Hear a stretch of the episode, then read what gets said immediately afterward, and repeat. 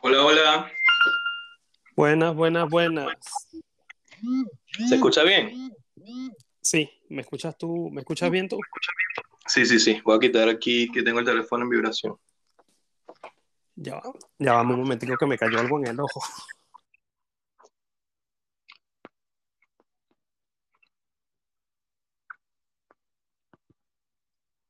¿Qué te cayó? ¿Me escuchas? Sí, sí, sí. No, que me estaba lavando el ojo, que me, me acaba de caer algo, vale. Y, y me da como, ¿sabes cuando no es que te duele, sino que te da como una cosquillita incómoda? Ah, sí, eso es horrible. Sí. Fastidio. Y acaba de ocurrir justo ahora. Epa, mira, tenemos una nota. Picha, tiempo récord. A ver. ¿La dejo? ¿La coloco sí. yo tú? No, dale tú, por favor. Todo lo puedo en cripto que me fortalece. Ah, que él todo lo puede en cripto que lo fortalece. Amén. Amén, hermano. Bueno, tengo un amigo al que me le puse a hablar de las criptos y yo en las historias de WhatsApp normalmente coloco las gráficas de, lo- de los proyectos que me gustan y sabes que Terra, bueno, Terra anda desatado y el hombre se compró un poquito, de nuevo, yo no doy este consejo financiero ni nada, yo solamente publico las gráficas porque me parecen graciosas. De hecho, normalmente lo utilizo para burlarme de Ethereum. Y el loco compró Terra y está alegre, pues, porque la condenada intentó corregir y volvió a subir. Y yo digo que ahora con esta, eh, con el nuevo book que le encontraron a Ethereum, es probable que más bien este, suba más. Porque en Terra añadieron Ether sintético. Entonces yo estoy seguro que va a haber, un, va a haber gente que va a mover sus Ether de la red de Ethereum a la red de Terra o incluso a cualquier otra red, capaz que incluso a la misma BNB, que es la de Binance, para tenerlos protegidos, porque... Ah, por cierto, ¿verdad que no hemos dicho nada? Este, bueno, debido a un bug en los nodos de Ethereum, eh, parece que unos nodos tenían software desactualizado o algo así, y resulta que como que hay dos blockchains. y se viene un fork en noviembre eh, vamos a ver qué es lo que va a ocurrir, porque no creo que vayan a quedar otra vez en dos, dos redes Ethereum, eso ya sería ridículo. Pero me da curiosidad saber cómo van a hacer, cómo vas. Ah, no, pero es que ya va, esto va a demostrar si Ethereum es realmente centralizada o no. Porque si al final la decisión la toma este Vitalik, como ocurrió en el anterior, sin que nadie más tenga voto, Es que eso justo te iba a decir, que en el pasado Vitalik fue el que tomó decisión. Ahí no... Es como, no sé, no confío en ellos. LOL. Bueno, el caso es que los memes están buenísimos. Y eh, bueno, digo yo que eso es lo que ha hecho que Terra se mantenga un poco, que suba. De hecho, también me da risa que Cardano ahora, capaz que también suba de precio, a pesar de que no han hecho nada. Sí, chamo. Oye, Ujú. pero volviendo al tema de Ether, ¿sabes qué?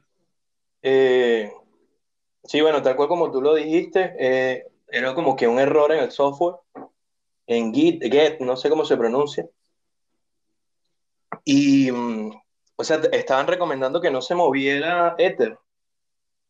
Sí, precisamente Y- por eso, porque pueden haber dos. Ajá. Dos cadenas, incluso en la Binance, en la Smart Chain de, de Binance. O sea, eh, supuestamente iba a ser una de las que, que se vería afectada más rápido. Algo de eso leí, pero no lo tomé como que, Fíjate tú. no le puse mucho cuidado. Déjame buscarlo rapidito. Dale, bueno, fíjate tú. Esto, yo, bueno, en Ether lo único que me quedan son 0, coma algo, no sé, son como 10, 12 dólares. Así que, me. Y de hecho los tenía era por, por lo de Axi, pero ya ahora en Venezuela los de Reserve empezaron a aceptar el token de Axis eh, eh, dentro de la, de la misma red de Rolling. Así que puedo retirar mis, a- mis SLP a, a Reserve, que me llegaría en dólares. y luego esos dólares a través de un servicio de tercero los, los cambio a Bitcoin y estaría de alguna manera comprando Bitcoin sin, o cualquier otra cripto, pues, sin pasar por un exchange que tenga mis datos acá en Europa, porque Reserve está en Venezuela y no me pidieron papeles de ningún tipo. Así que estoy técnicamente sin calle Pero bueno, ya esa es otra, otra cosa. Voy a ponerlo otra. Ajá, dime. Ya, ya, repito. Fíjate lo que, lo que encontré. Es que yo sabía que lo había leído en algún, en algún lugar. En Bitfinanzas. Dice, o sea, como puntos importantes, uno de ellos dice, el error de consenso también afecta a la cadena, perdón, también afecta a cadenas distintas de Ethereum, incluidas Polygon, Binance Smart Chain, XDAY o DAI y otras. Entonces también dice, circulan rumores en Twitter de que es posible que el error ya haya sido explotado tanto en Ethereum como en la Binance Smart Chain. Yo sabía que lo había visto por ahí. No, es que en, en Ah, disculpa. No, no, no, que la cosa tampoco fue facilito, ¿no? Es que sí, la, este, en Ethereum ya fue explotado. Por eso se viene, eh, no recuerdo quién fue que dijo que ya hay dos blockchains en Ethereum. Ya de hecho hay varios exchanges que están, que, que frenaron directamente las operaciones con Ethereum hasta que se solucione esto. Eh, Polygon debería, debería haberse afectado porque es una, es una intercadena con Ethereum a través de contratos inteligentes. Así que sí técnicamente está amarrada a Ethereum. En cuanto a la BNB, creo que también precisamente porque tiene interoperabilidad. De hecho, cualquier red que se comunique con Ethereum, yo creo que entonces va a ser afectada, incluida la misma, eh, creo que Ronin podría ser, no sé cómo funciona en ese caso lo, con, con Ronin, porque ellos también utilizan Ether para convertirlo en Ether sintético. Claro. El caso es que, no sé, pues, pero voy, me, me voy a tirar una aquí de maximalista, pero Bitcoin soluciona eso. lo pensé, pero no lo dije. Mira, ya va, este Alarcón, Alarcón no aceptó la entrada. Ah, por cierto, este Leonardo eh, no tiene casi batería en el teléfono. Él, de hecho, no había marcado que iba a estar presente, pero ahora me está mandando la invitación.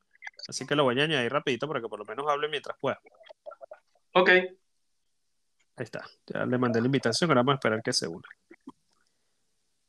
Eh, y voy a poner ahora sí la otra nota de Michael o Mikel Odeon. ¿Qué preferís, Ethereum o Stereo? No entendí bien lo, segundo que dijiste, pero me voy por esa. No, no, sé, no entendí, pero estoy segurísimo de que ese es mucho mejor que Ethereum. ¿Qué prefieres? ¿Ethereum o Stereo? Ah, joder. Eh, bueno, Stereo. Oye, mira, tengo, tengo un programa, tengo un pequeño programa de radio con mis amigos sin pagar nada. En Ethereum nada más habría perdido como 40 euros por emisión, nada más en fee. De hecho, viste que lo del fee se triplicó o quintuplicó 380%, no sé ya ni siquiera cuánto fue. Ah, yo, yo pensé que era 400, pero sí, fue una locura. Sí, por lo menos ahorita, eh, eh, ¿cómo se llama? Publicar en OpenSea ya está, pero ¿dónde fue que publiqué el Yo pensé que lo había puesto en, el grupo.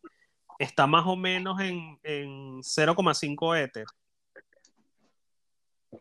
Y en mm. Uniswap y, todo, y, todos esos... Pero, pero es que las comisiones de Ethereum son, son un arte, ¿vale? De hecho, voy a buscar dónde es que está la página que me dice las comisiones promedio. ¿Dónde es que está acá? Ah, bueno, pero es que me dan las comisiones etéreos en, en Way, pero no sé, no, no, no, de esa parte nunca, nunca aprendí a hacer esa conversión porque no me interesa. Y bueno, el caso es, es eso, que esto, London al final no sé qué hizo,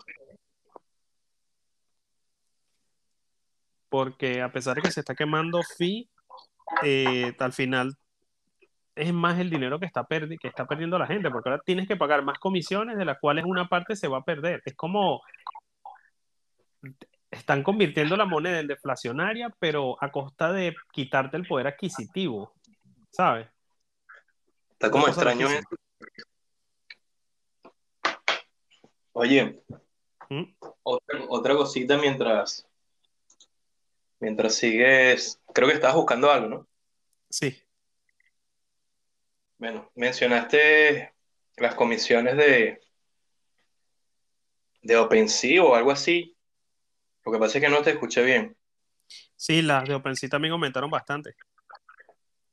Bueno, como, como dato curioso, eh, estuve leyendo que Ron Carúpano, que es un ron venezolano bastante conocido, lanzó su propia colección de botellas digitales bajo el formato de NFT y lo lanzaron justamente en OpenSea.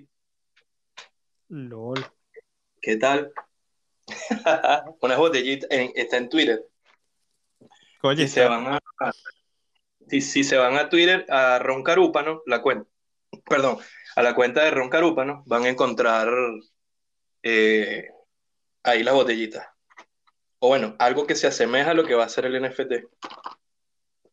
Está interesante. Bueno, aquí estoy viendo la noticia que fue lo que yo le mandé, eh, que dice que saltó 154% desde la semana pasada, hasta 400 en, en fee solo en Uniswap y 1000 dólares, eh, bueno, 400 dólares y 1000 dólares para OpenSea. Bueno, pero bueno, en fin, de resto creo que no tengo más novedades, así déjame revisar todo lo que mando en el grupo, porque ahora yo estoy usando el grupo como eh, tablón de recordatorio. Ah, bueno, el- el- lo de Ethereum anda picado porque este Jack, el de Twitter, dijo que va a hacer un exchange de Bitcoin descentralizado en Twitter, que eso me tiene súper curioso. Sí. Está bueno. De Otra, que- otra. Ajá. No, no, dale tu disculpa. No, que otra noticia que vi hoy en la mañana es que en Venezuela, bueno, hoy vi solo noticias de Venezuela y estas dos me, me dejaron como, se quedaron ahí en, en mi, en mi mente. La otra era la aerolínea, hay una aerolínea que no sé cómo rayos llegó, es un- algo nuevo, se llama Turpial. Ok. Bueno, eh, tiene vuelos nada más nacionales. Y sabes que van a aceptar PayPal, Cele y, van a y, y Bitcoin. Y me, causó curiosidad. Estuve leyendo y tienen tres Boeing, no sé qué cuánto, no sé nada de aviones. Pero está, no sé, no sé si será de algún enchufado, pero Muy, Bueno. muy, muy probablemente. me llamó la pero atención esa noticia. Yo, si te soy honesto, le tendría miedo en Venezuela usar Cel porque teniendo en cuenta el bloqueo que tiene con Estados Unidos en lo que se enteren, de hecho, no sé cómo aún no han tomado medidas, a varios le van a congelar las cuentas o no sé cómo, cómo están haciendo, pues. Que esa es otra cosa que, que- que he visto que lo utilizan bastante. Claro, también hay que entender que no hay muchas alternativas. Pero, picho, no Sí, sé. eso es lo que pasa. Bueno, yo soy reser ¿cómo se llama? Reserve lover. Bueno, yo con, con reserva tengo amor y odio porque es más una necesidad mientras tanto, ya que me, me, me, me pone mal saber que el fundador es, el- es uno de los creadores del Petro, o creo que fue la mente maestra detrás del Petro. Entonces, eso quedando como perro, qué odio le tengo a este, a, a Reserve, pero cómo me funciona. como, como odio que me funcione, ¿sabes? Eso no lo sabía. No sabía que era esa, esa gente que estaba ahí metida. Sí, de hecho, la, creo que la semana pasada o la antes pasada, este Javier Bastardo estaba molesto porque en Bloomberg lo nombraron a- al, al de Reserve como uno de los máximos influencers de la, en lo que sería el mundo de las criptomonedas en Latinoamérica. En serio. Sí, chamo. Y yo, berro, esto no cuadra. Y hay No. un montón de, de, de bitcoiners y, bueno, y criptoentusiastas en general que están totalmente en contra. De hecho, yo me siento mal porque no lo sabía y es un proyecto que a mí me gusta porque me parece que está muy bien hecho, pero desde que lo supe ando como, berro, yo tengo que buscar una salida a esto porque es que no lo puedo apoyar. Ahora llegan Es y que- le meten el, el token SLP, disculpa ahí rapidito, y es como, pero le siguen añadiendo cosas que a mí me interesan. Y es como, como lo odio, ¿sabes? Porque ya tengo una buena relación con la aplicación, pero el vínculo que tiene no me cuadra. Es como, vamos a suponer, qué sé yo, de los nazis, algo raro hicieron experimentando con los judíos y todo lo demás, pero que ahora la humanidad se beneficia de ello, ¿sabes? Sí. Es que fíjate, yo, bueno, por la única razón que apoyo a estas aplicaciones es porque te acerca mucho más a, al mundo cripto y, y en sí a Bitcoin. Entonces, bueno, como fue como un boom ese, esa aplicación, yo dije, wow, está buena. Sin embargo, no sabía tantas cosas que tú me estás diciendo. Sí, es que de hecho la aplicación está muy buena. Lo turbio es que ahora no confío tanto porque yo no sé qué puede estar ocurriendo detrás. Ya cuando tú, cuando yo me entero que esto está vinculado a algo del gobierno de Venezuela, es como, uy, si me están dando este montón de cosas es porque por detrás sabrá Dios qué están haciendo. Claro. Ojo, no es que la aplicación esté vinculada al gobierno, sino este, a, a una persona que diseñó una criptomoneda que, bueno, criptomoneda entre comillas, que fue para el gobierno de Venezuela. Así ya con eso él, él, se manchó el currículum para todos los venezolanos. Y aunque hay una alternativa que se llama este, Glufco, eh, no he podido usarla bien y no te ofrece tanto como esto como reserve, pero supuestamente también es buena. Lo malo es que reserve te lo tiene todo súper sencillo, pero en fin, ya no quiero hacerle más publicidad porque me, me, me da Claro. karma. Esto, mira, voy a poner las noticas que tenemos pendientes antes de, entrar ya en materia o a menos que tú quieras dar más noticias y cositas. Mm, bueno, no, como, como hechos así que leí entre la semana pasada y esta, es que en Panamá se está moviendo el tema de legalización. Bueno, legalización, digamos, eh, control sobre la, sobre las cripto, NFT y todo el tema Bitcoin y criptomonedas en general, y en Honduras también. Pero simplemente era comentar eso. Así que cuando quieras, podemos escuchar las notitas y comenzamos con el, con el tema de hoy. Dale, mira, voy a poner de primera este, una nota de Gary Frías, que es el pana que te dije que anda alborotado con Terra. Vamos a ver qué dice, que él de hecho me había dicho hace varios días que coge así, cuando tengan el programa me avisa. Y yo, bueno, dale. Por aquí está el pana que compró las lunas. Ahí está. Ahora una nota de Day Will, esperemos que no sea en inglés. ¿Qué opinan de los NFTs? Ah, bueno, esta pregunta, esta pregunta nos las han hecho bastante, ¿viste? La, de, la opinión sobre los Sí. NFTs. Este, bueno, yo opino nuevamente que es, algo, eh, es un proyecto que apenas está en pañales, que está como buscando cuál es su nicho y que lamentablemente, digo lamentablemente en el sentido de la gente que va a perder mucho, eh, en este momento se está usando como una burbuja. De hecho, ya yo estoy totalmente seguro de que estamos viviendo otra vez lo que ocurrió con los tulipanes. La gente está vuelta loca especulando con los NFTs y hay un hype tremendo de gente comprándolos carísimos con la intención de luego poder venderlos más caros aún y eh, va a ser muy peligroso cuando esa burbuja, esa burbuja se reviente. Claro.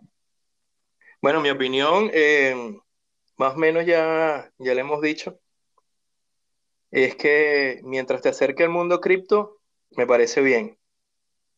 Eh, los NFT, la tecnología me parece chévere, o sea, me parece buena, pero es algo que, por, por ejemplo, ahora lo están explotando en, en redes como la de Ethereum, y es algo que ya existía porque ya lo tenía Bitcoin. Entonces, es como que, bueno, ahora se está especulando, sin embargo, es algo que ya estaba así y no se le ha sacado el, el potencial. Se puede, que se puede llegar a más, sí, pero en este momento es espu- especulación pura y dura. eh, y solo se está usando para arte, música, eh, pintura, o sea, más allá de que hay una que otra cosilla por ahí, eh, digamos que el porcentaje mayor de uso se está viendo en arte. Por ejemplo, em, hay unos dibujitos por ahí de unas rocas, que creo, sí, lo envié, te lo envié, Vidal, hace un rato. Em, y está Matt Crypto metido en ese, en, en- bueno, hay mucha gente metida en la compra y venta de estos NFT que son unas roquitas. Y en una de las historias que coloca este, esta persona en, en Instagram, compraron una roca eh, valorada en 20 mil, no, en 20 Ether. Entonces, claro, bueno, ahorita no me acuerdo, no, no recuerdo si son 20 mil, perdón, 20 mil dólares o 20 Ether. Sin embargo, es tal cual lo que dice Vidal. Estamos viendo algo que es muy efervescente hoy en día, digamos que está de moda, y cuando llegue a lo que tenga que llegar en su pico más alto, cuando todo el mundo ya empiece a vender, van a caer todos los precios y estamos, digamos que las personas que invierten están en peligro. Digo estamos para, para incluirme, pero no, no tengo NFT, solo el de cripto me fortalece, que está en stack, no está en Ether. Sí. Ah, bueno, Vale sí, la yo, he minteado ya varios NFT. Tengo uno repetido en, en, en, en la red de Ethereum y tengo varios que he creado en Stacks, que es una red que eh, su misión es darle DeFi y contratos inteligentes a Bitcoin. De esta manera no tienes, o sea, sin tocar el núcleo de Bitcoin, le añaden las mejores características de Ethereum y mucho mejor implementadas. De hecho, mintear los tokens ahí te cuestan 0,0003 dólares, una cosa así. Y está buenísimo. Lo malo es que como es un proyecto nuevo, aún no hay mercado, así que si quieres vender tus NFTs, a menos que sepas programar, eh, tienes que ir tipo de puerta en puerta. Buena, ¿quién me compra? Ah, inbox. Y te mandan y te hacen las ofertas y esas cosas. Claro. Este, voy con la última nota que es de Jesús Arevalos. El Jesus. Es por eso que tiene rato que andan diciendo de que quería explotar toda esta onda de Ethereum y demás por esos altos costos que están cobrando ahorita las NTFS, ¿no? Bueno, es lo que más o menos leí o no sé si sea verdad. Oye, Jesús, un- me pareció curioso que era NTFS porque ese es el formato de archivo de Windows. Este, sí, el problema con Ethereum es que supuestamente London iba a mejorar todo. Bueno, promesas de Ethereum. O sea, Sí. no, no, no, no quiero decir mucho porque es que yo- es más vale lo que dijo Alarcón. Ethereum es el monstruo de Frankenstein. Lo que pasa es que mientras, la, mientras uno no entienda qué es el proyecto, cómo está constituido y lo que sería la parte de, de, cómo funciona el consenso y todo lo demás, si- y solamente te dejas llevar porque Ethereum está de moda, puedes montar NFT, puedes jugar Axie Infinity cositas así, vas a vivir, eh, o sea, la, la- esa ignorancia te va a mantener, mantener tranquilo hasta que algo salga mal. Pero si te pones a investigar bien, va a ser que más bien tú quieras huirle a eso, porque es como esa, esa cosa, es como cuando tú tienes un carro y tienes esa lucecita roja que está prendiendo y tú no sabes qué significa, y, pero tampoco investigas qué es, sino que simplemente decides ignorarla y en cualquier momento ese carro probablemente no te prenda más nunca o te explote. Básicamente eso es Ethereum. Entonces cada parche y cada cosa que le meten lo que hacen es ponerle como un pedazo de tape en, en la lucecita para que no la veas brillando. Llámese tape a cinta adhesiva de seguridad. Ah, bueno, exacto. O tape plomo, no sé cuál sería el nombre científico del tape plomo. Estuvo buena esa explicación. Es que sí, chamo, mientras más videos veo de cómo funcionan los contratos inteligentes, de cómo el compilador ignora los errores de gramática del código, lo cual es, lo, eso es horrible.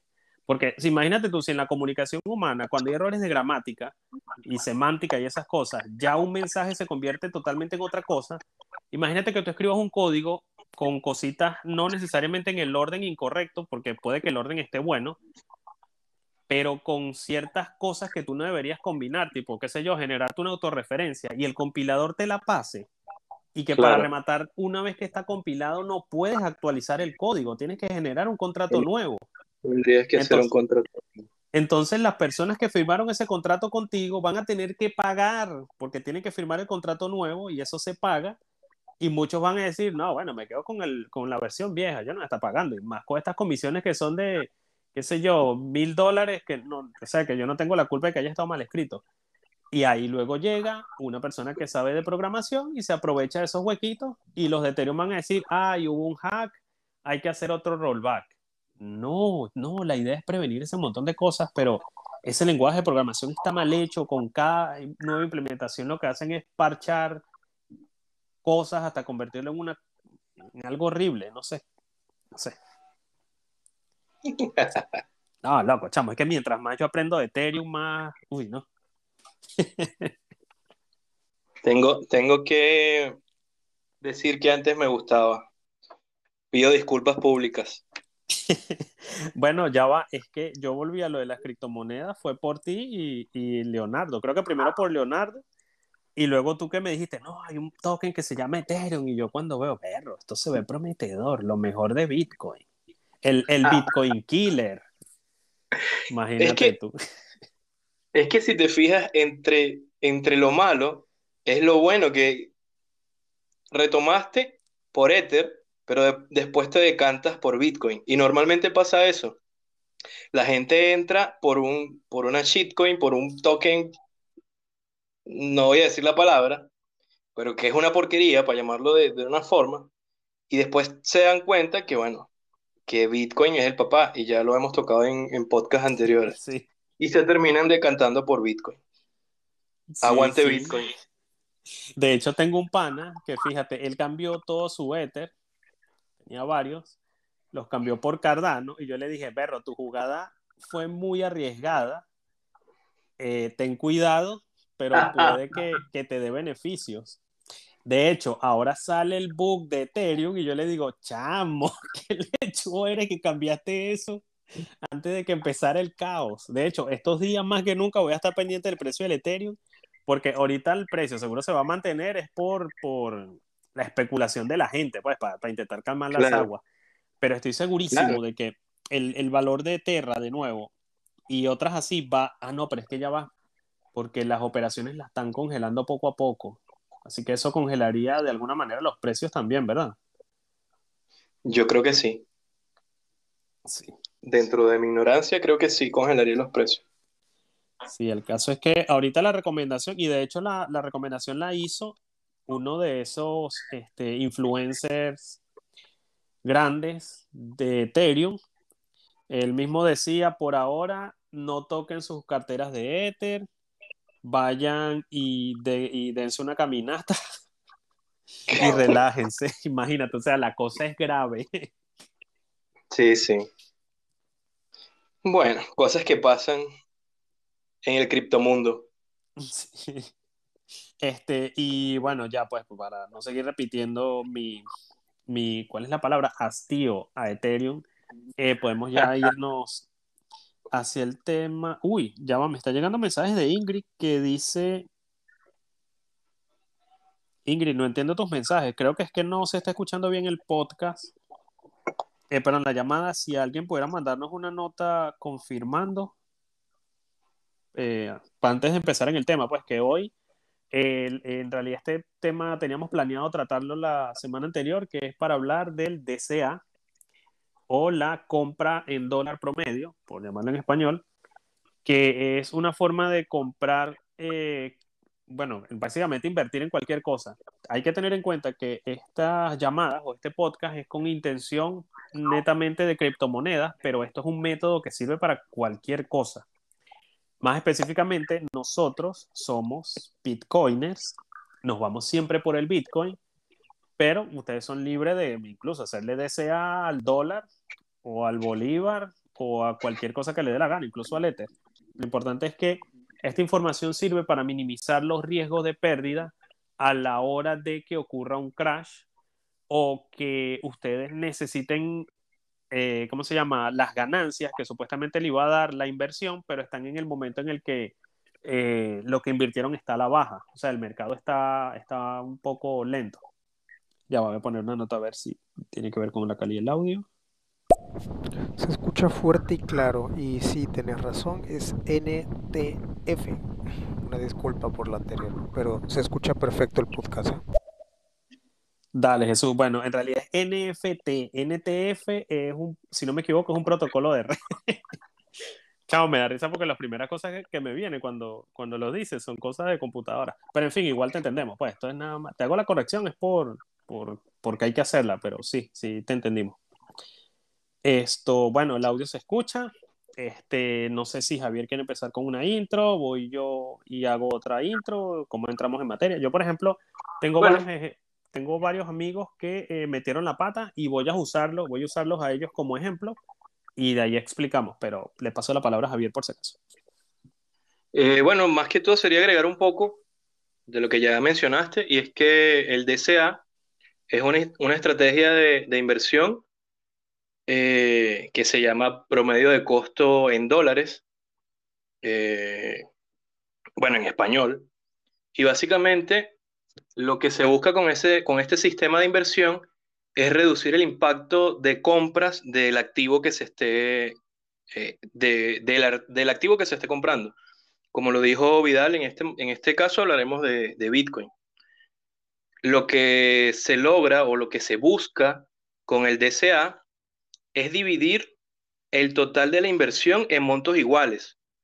Después que tú tienes el monto dividido en partes iguales, ahí decides en qué proporciones, o mejor dicho, en, en- en qué intervalo de tiempo vas a hacer las compras. Y este intervalo de tiempo se recomienda que sean regulares. Por ejemplo, semanal, diario, eh, mensual. ¿Para qué se busca esto?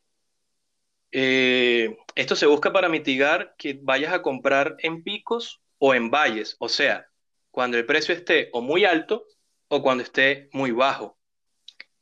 Em, ¿por qué? Me dirán, sí, pero si compro bajo, mejor. Lo que se busca es que al final de cuentas, cuando haces el promedio, o sea, es que sería la suma de lo gastado entre la cantidad que, que mm, inviertes, te daría un costo, eh, digamos, más acorde. O sea, no estás perdiendo, eh, sin embargo, estás ganando. No sé si me explico, pero sería algo como eh, mitigar la volatilidad, mitigar ese riesgo de a poco y lograr comprar la mayor cantidad o acumular la mayor cantidad que se pueda eh, en cierto tiempo. Eh, sí, básicamente eso. Por poner un ejemplo rápido, si hubieras empezado a comprar 10 dólares diariamente en Bitcoin eh, y hubieses empezado exactamente tal día como hoy, hace un año, habrías invertido un total de 3.650 dólares y el valor de esa inversión serían 7.228. Es decir, habrías tenido un 98% de 0.3% de ganancia. Esto en algunos casos puede ser excelente porque eh, a principios de año recuerden que el Bitcoin tuvo un subidón y luego tuvo una corrección horrible. ¿Qué ocurre? Al tú promediar tus compras, eso, te, eso lo que hace es ayudar a que eh, cuando ese subidón luego empiece a corregir, no vas a perder tanto, porque vamos a suponer que tú hubieras comprado mil dólares cuando estaba en 60 mil. Y ya, eso era todo lo que tú tenías para invertir en Bitcoin y no tuviste más nada para invertir. Y luego empieza la caída y ves cómo el Bitcoin ahora cae a casi 20 mil. Eso te da locura.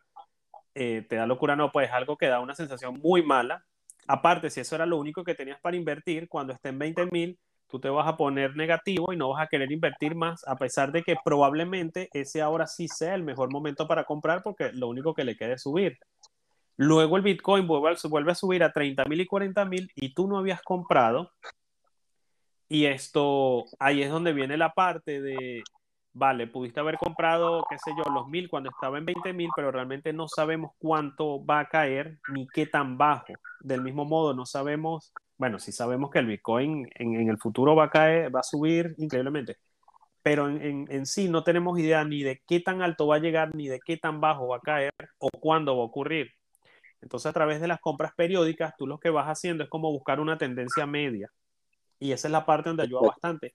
Y esto es muy útil para las personas que no entienden el mercado o no tienen mucho tiempo para averiguar sobre el mercado o que simplemente lo que quieren hacer es ahorrar. De hecho, hay una página que es DCABTC,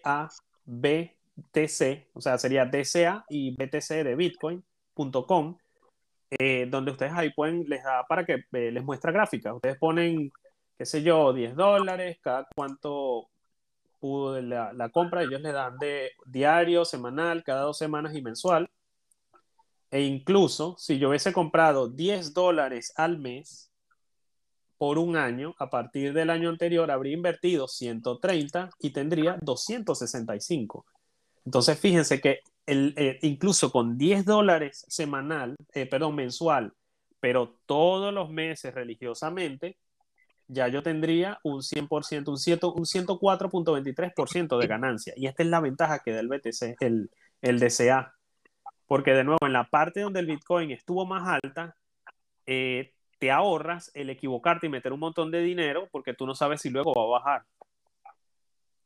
Y de hecho, esto, esto es algo que a mí me nace porque tengo varias personas ya que me han preguntado, me han pedido, ah, Vidal, yo quiero empezar, en, quiero empezar a invertir, quiero empezar a comprar, ¿cómo hago? O el típico, pero yo quiero comprar Bitcoin, pero estoy esperando reunir mil dólares. Y yo, pero en el tiempo que te va a tomar reunir mil dólares, podrías haber ido comprando de 10 en 10, que es lo mínimo que te deja Binance, y de una vez lo ibas agarrando con el precio por debajo, porque puede que cuando tú termines de, reunir esos mil dólares, ya el Bitcoin haya subido lo suficiente como para que lo que vayas a comprar sea muchísimo menos que lo que habrías podido comprar si te hubieses ido por, de nuevo, 10 semanales o, lo que, como, tú, como sea que lo quisieras dividir hasta llegar a esos mil dólares. O en, como le pasó a una amiga que compró dos mil dólares en Bitcoin en un exchange de eso que te venden con sobreprecio para rematar. Cuando el Bitcoin estaba en 50 mil y a la baja. Y yo como, ya va, ya va, tú compraste, tú estás viendo que, tuviste la gráfica del Bitcoin que tiene, porque en esa época el Bitcoin estaba todos los días cayendo poquito a poquito. Y ella sin ver la gráfica fue y compró. Y es como, no, chama, desea contigo, tú no, tú no sirves. Esto todavía, esto todavía no está, tú todavía no estás al nivel de, de este tipo de, de, inversión, porque es que si tú vas a invertir dos mil dólares, por ejemplo, vamos a suponer que tú vas a hacer apuestas. Tú, cuando haces una apuesta, tú primero analizas cómo está la mesa. Bueno, no dije qué juego es, vamos a suponer póker, qué sé yo. Y te vas a la probabilidad de, de, de ¿cómo es que? Del, del buff y todo ese montón de cosas. Entonces es una especie de análisis rápido. Pero que tú vayas a comprar un activo solamente porque una amiga te dijo, sí, métele. Perro. Porque en el caso de ella fue que una amiga le dijo, sí, compra. Y ella fue y compró dos mil dólares. Yo estoy seguro que esa chama le dijo que comprara en ese exchange porque este, es de esos que te dan referido. Y si la persona que tú refieres invierte cierta cantidad, tú te llevas un porcentaje. Porque es que en esa época, de nuevo, que el, Bitcoin estaba hacia la baja, no era para que comprara tanto.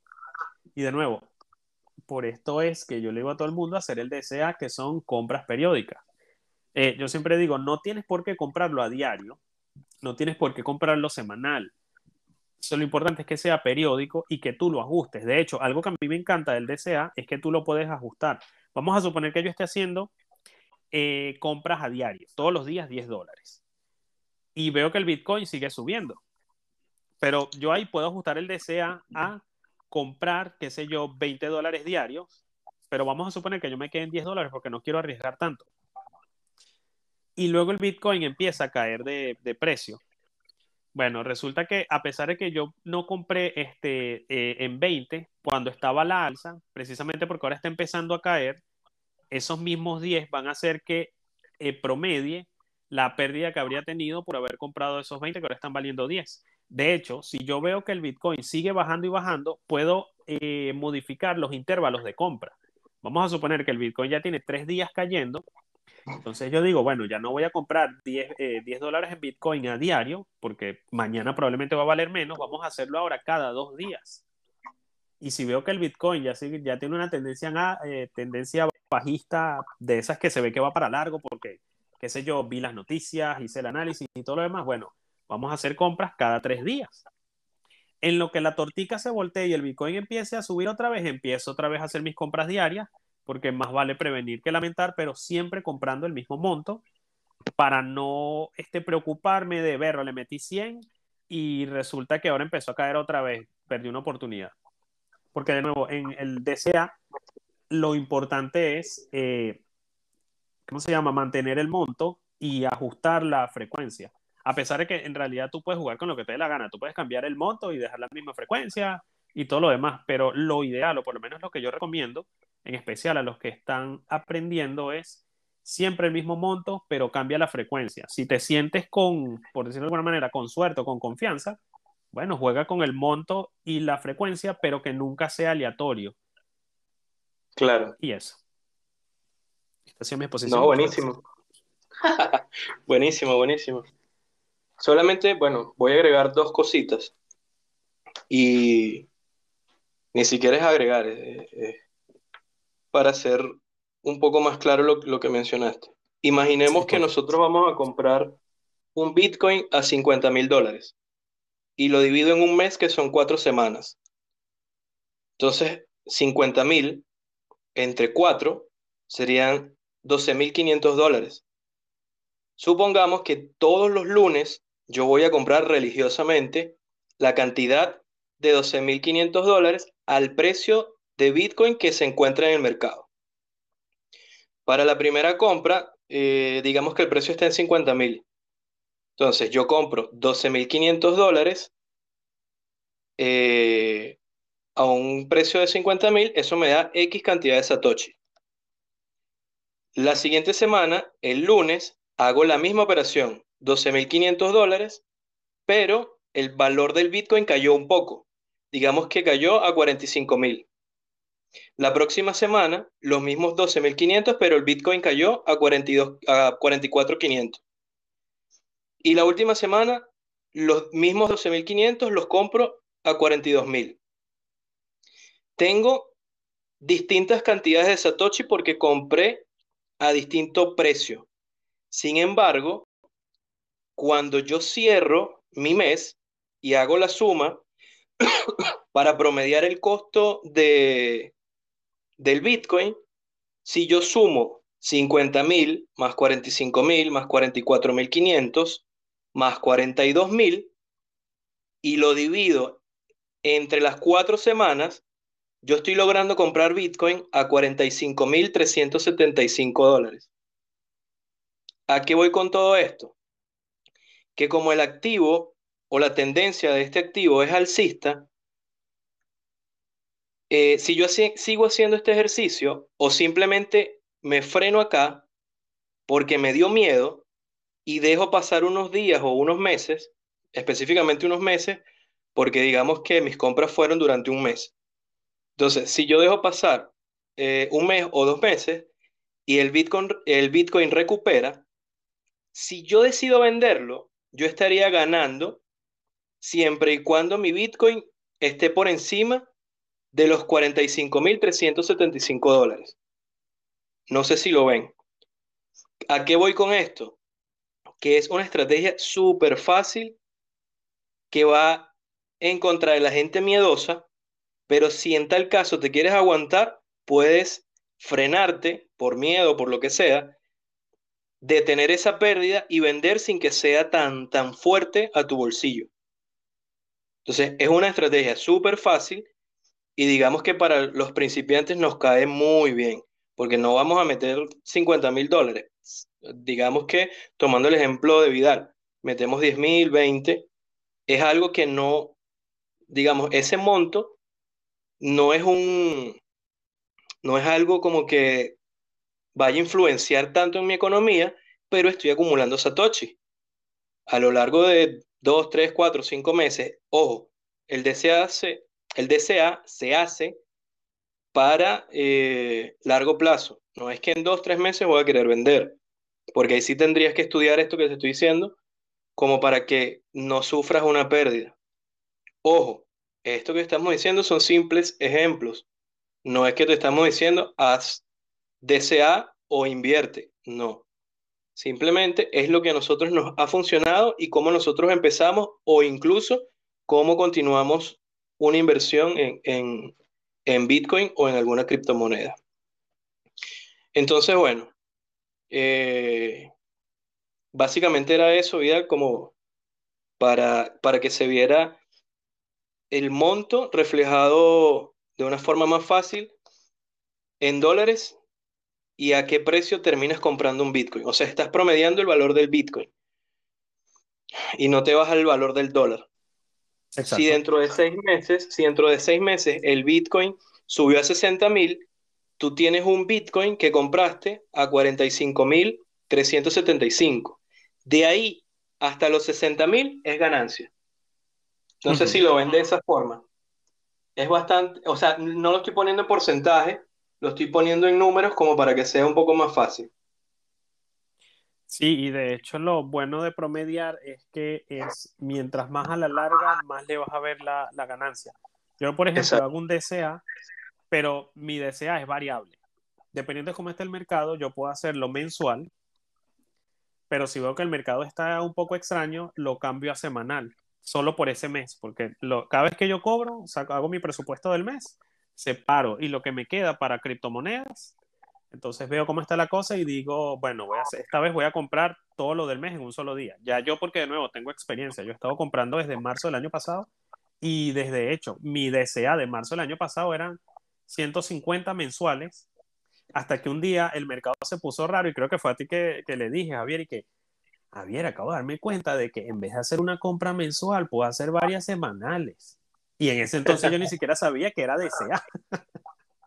¿Y qué hice? Sí. Ah, estaba haciendo DCA sin darme cuenta y yo mismo me, di, me noté que en algún momento del mercado me era más conveniente hacer un montón de compras pequeñas, periódicas, que de una vez invertir los 150 euros que yo estaba metiendo todos los meses.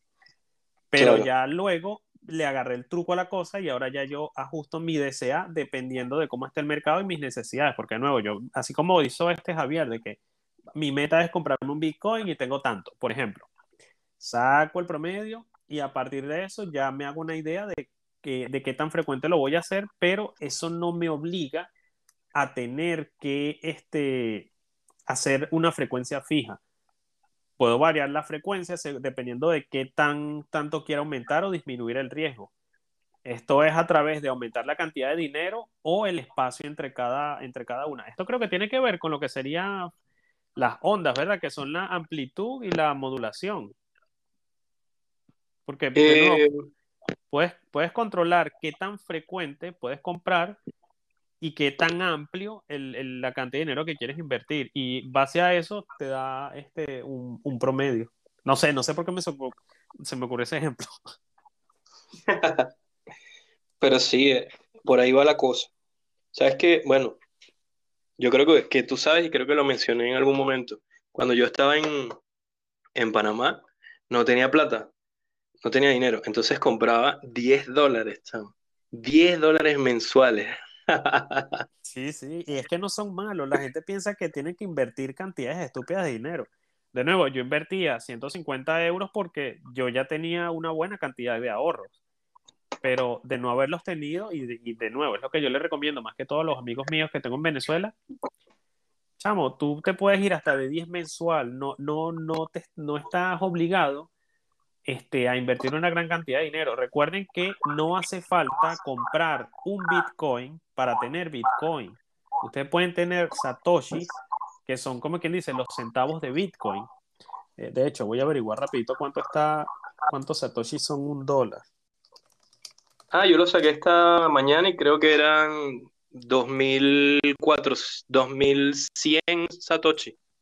Ah, bueno, exacto. Ya con eso tienen una idea de que, de, eh, o sea, es, es algo que da como un, como un refuerzo moral, algo así que te hace sentir mejor, te hace sentir, qué sé yo, menos pobre. Porque es que cuando tú ves, perro, eh, un Bitcoin son, sí, son casi 50 mil dólares. Eso, eso hace que uno se quiera echar para atrás. Pero cuando tú ves, perro, un dólar son 2000 satoshi. Es como, wow, mira todo lo que puedo comprar con un dólar. Y de hecho les recomiendo que lo vean de esa manera. Yo porque ahora utilizo satoshi cuando estoy hablando de unidades pequeñas y, y Bitcoin cuando estoy hablando de hasta 0,0003 decimales, por ponerle. Porque, y lo hago es porque no me acuerdo cuánto, cuánto falta hacia la derecha, así que no sé, no los convierto a satoshi. Pero Claro. eso, no, 10 dólares al mes no tiene nada de malo. Incluso 10 dólares cada dos meses no tiene nada de malo. Lo importante es mantener la frecuencia y tener en cuenta que esto es ahorro a la larga. Fíjense que, por ejemplo, y de nuevo, esto es algo que ustedes pueden aplicarle a lo que les dé la gana. Si ustedes quieren comprar pollo o quieren comprar jugo, eh, no sé, porque, qué sé yo, los precios de su país suben y bajan a lo loco, eso también les va a ayudar. Pero nosotros principalmente nos enfocamos hacia las criptomonedas y más específicamente hacia el Bitcoin. Y con esto quiero añadir que el Bitcoin, por ejemplo, ya está siendo aceptado en El Salvador, ya cada vez, a pesar de que aún hay detractores, esto también cada vez hay más gente conociéndolo. Y los planes, por lo menos los que tenemos nosotros acá de ahorro con Bitcoin es, yo tengo dos planes específicamente. Uno a más o menos dos años, que es para ver si Dios mediante me compra una casa, o por lo menos la hipoteca de una casa, pues tampoco estoy voy a gastar todo mi Bitcoin de un solo golpe. Y uno a más largo plazo, que es llegar un momento en que sea la suma o, por decirlo, lo que yo haya comprado hasta ese momento y lo que haya aumentado de valor el Bitcoin para yo poder retirarme y no tener que trabajar más. Y total, de nuevo, con 10 dólares al mes, yo creo que voy más que relajado. Lo único es que, claro, mientras menos arriesgue, por, por usar esa palabra, aunque al final es una inversión, esto más tiempo me va a tomar llegar a, una cantidad de dinero más alta. Pero esto para ahorrar a largo plazo, y de nuevo, no lo pueden aplicar, eh, no tienen por qué aplicarlo solo con Bitcoin. Si, si ustedes creen que el dólar le conviene más, por ejemplo, eso también les va a ayudar. Y también es algo que eh, eh, incentiva y nos acostumbra a, a, ahorrar, que por ejemplo es algo que en la cultura venezolana se perdió gracias a nuestro hermoso gobierno. Y, y es muy útil. Por ejemplo, recuerdo una vez que mi cuñada me decía que ella no ahorraba porque lo que le quedaba a fin de mes era, qué sé yo, como 5 euros. Y yo, lol, pero ahí tienes 5 euros para ahorrar. De hecho, si tú quieres de esos 5 euros, mete uno solo. Y tú vas a ver que al cabo de un tiempo te vas a acostumbrar a ahorrar y eso va a hacer que vale, hoy estoy guardando un, un, euro, pero el mes que viene capaz que tú empieces a guardar dos o vayas viendo que hay ciertas cosas que tú no necesitas y te las vas quitando y empiezas a guardar tres euros o empiezas a guardar cuatro y así vas. Y eso. Tú sabes que, sabes que detrás, o sea, iba a hacer mención justo de lo que dijiste, en lo que dijiste, mejor dicho. Y es que eh, detrás del desea hay una magia. Y justamente es la magia de ahorrar. Porque te das cuenta que así, o sea, si lo haces con dólares, por ejemplo, te das cuenta que si te pones una meta y eres disciplinado, llega un momento en que tienes una cantidad que tú dices, wow, qué chévere, pude ahorrar. Y esto se hace exponencial cuando lo haces con pequeñas cantidades y compras Satoshi. Porque si tú te pones un año, por ejemplo, y comienzas a comprar, este año no sé en cuánto abrió el, Bitcoin, creo que fueron 60 mil o por ahí cerca de los 60. Pero también hubo un retroceso importante casi a veintitantos, treinta y algo. Ahorita no me acuerdo porque yo no soy de ver los precios. Em, y tú sigues comprando 10 dólares, 10 dólares, 10 dólares. Tú dale. Cuando cierras el año, te das cuenta que tienes una cantidad importante de Satoshi y cuando promedias el, costo de, tu Bitcoin, vas a tener un Bitcoin comprado eh, no tan caro. Si tú eres capaz, y vuelvo a repetirlo, si tú eres disciplinado y esa meta la tienes a 3, 4, 5 años, cuando pasa ese tiempo, te das cuenta que muy probablemente esa meta la puedes pagar con mucho menos, de, mucho menos cantidad de Bitcoin que la que tú te habías planteado. Lo digo porque yo, yo soy así, pero yo, yo engaño la mente. Yo digo, cuando el Bitcoin llegue a 15 mil, me compro una moto. No, no la compré. Pasó los 15 mil. Cuando llegue a 30, me compro tal cosa. No. ¿Por qué? Porque la misma mente te dice, pero si te aguantas un poco más, vas a tener más. Si te aguantas un poco más, vas a tener más. Y sigues comprando, sigues comprando, sigues comprando. Cuando te viene una necesidad real, cuando, y lo repito, cuando te viene una necesidad real, es menos la cantidad de Satoshi que tienes que gastar y vas a conseguir una cantidad de dólares mucho más razonable que si tú vendes a la ligera o te precipitas y pierdes la disciplina y no sé, te vuelves loco y compras cualquier cosa o dejas de, hacer el DCA. Entonces, bueno, recomendación, disciplina y una buena meta. Sí, bueno, y me pongo de ejemplo otra vez. Cuando yo empecé a comprar, el Bitcoin estaba más o menos en 8 mil, 7 mil, o entre, cua- entre 4 mil y 8 mil, no recuerdo bien. Esto, y luego imagínense, el Bitcoin se monta en, en los 60 mil que llegó y yo andaba saltando en un pie. Porque decía, wow, mi- mis frutos han dado, ¿cómo es que mis, mis esfuerzos han dado fruto? Y sin embargo dije, no, prefiero seguir promediando, porque me di cuenta de que las cosas en las que quería gastar realmente no las necesitaba. De hecho, apenas este mes es que yo dije, vale, voy a tocar, ya el Bitcoin otra vez está recuperando. Perdón, voy a aprovechar de ir pagando mis deudas, porque yo saqué el cálculo, fíjense ustedes lo que meten la matemática, y me salía más barato endeudar mi tarjeta de crédito. Ojo, aquí entro otra, otra vez en el, esto no es consejo financiero, no le hagan caso a Vidal. Vidal está haciendo cosas locas porque tiene cómo asumirlas a la hora de meter la pata. No lo hagan a menos que ustedes mismos se vayan a ser responsables. Continúo. Eh, me salía más económico con la tarjeta de crédito comprar Bitcoin y pagarle los intereses todos los meses que irle, que, ¿cómo se llama? Comprarlo con el efectivo que tenía todos los meses.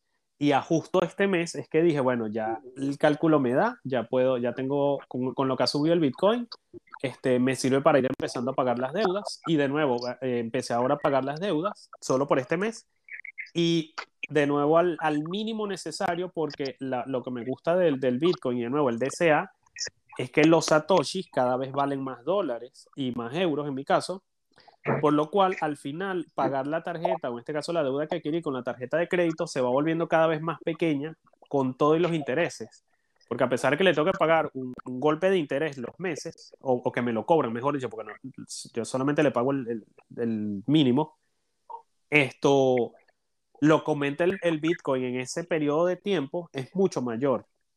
Entonces, como para que tengan una idea de cómo se pueden también hacer las metas a partir del DCA y cuándo es buen momento para ir a empezar a usar eso, esos Satoshi, porque al final yo estoy seguro de que la mayoría no, no solamente tienen planes a largo plazo, sino a corto. De hecho, la amiga que compró los 2 mil dólares de un solo golpe a 50 eh, a 50 mil en Bitcoin, su plan era duplicarlo para el año que viene. Y yo le dije, bueno, chama, te pones a hacer DCA y yo estoy segurísimo que para el año que viene Tal vez no, no te voy a prometer el 200%, pero vas a tener una muy buena cantidad. Solo que ella se quiso arriesgar y ponerlo todo un solo golpe en ese momento. Claro. Eh, disculpa, eh, estaría bien que ponga la nota de Jesús, que acabo de darme cuenta y no sé cuánto tiempo tiene. O... No, justamente no te quería interrumpir para finalizar con lo que estabas diciendo y colocar la nota. Ah, bueno, chévere, ¿la pones tú? Vale. Muy bien, este suena, suena todo excelente. Ahora la pregunta sería, ¿dónde guardar todos esos Bitcoin? O sea, pues para que vayan creciendo, ¿no? Además de Binance o tienen algún otro, digo, ¿no? Para, porque sí suena interesante eso de ir ahorrando y pues bueno, ya vimos que el Bitcoin a la larga eh, nos va a traer buenos rendimientos, ¿no? Y pues, ser disciplinados. Bueno, Aquí, aquí, entramos en terrenos pantanosos. Pero, pero, ¿sabes qué? Disculpa que te interrumpa, Vidal, pero ¿sabes qué? Podemos hacer un podcast sobre billeteras. Sí, sí, sí, sí, sí. Es que eh, esto es un tema que eh, precisamente es como el inicio de un tema que va a ir llevando a otra cosa que está relacionada, porque entramos con primero cómo comprar los bitcoins y luego dónde tenerlos. Sí. Así que el próximo programa ya podemos empezar a hablar de las billeteras, custodia, no custodia y un montón de conceptos más que estoy viendo gente que no sabe qué es. Eh, sí. o, sea, no la estoy viendo acá, pero recordé que hay un montón de personas que no saben. De hecho, yo estoy jugando ahorita un jueguito que se llama Plantas versus Muertos Vivos o algo así. Uno de esos riesgos que tomé porque ay, quiero, quiero practicar, quiero ver. Y he visto gente que le roban las cuentas y todos los demás por la típica dame tus palabras de recuperación y te reviso.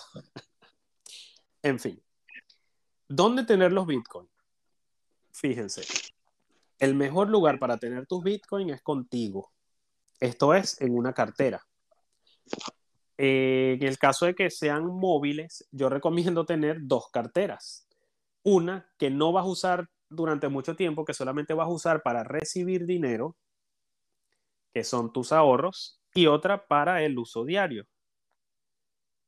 Ahora bien, si tu intención es ganar intereses con tus Bitcoin, tienes que tener en cuenta que entonces no los vas a tener contigo porque el Bitcoin en este momento no funciona así, porque no es por prueba de staking que sabes que en prueba de staking, tú por bloquear, o bueno, prueba de stacking también con, si utilizas stacks, tú por no, toca, por no usar tus fondos, estás participando en el, el consenso, o por lo menos delegándole tus votos a, lo que sería el consenso de la red, y a cambio recibes recompensas.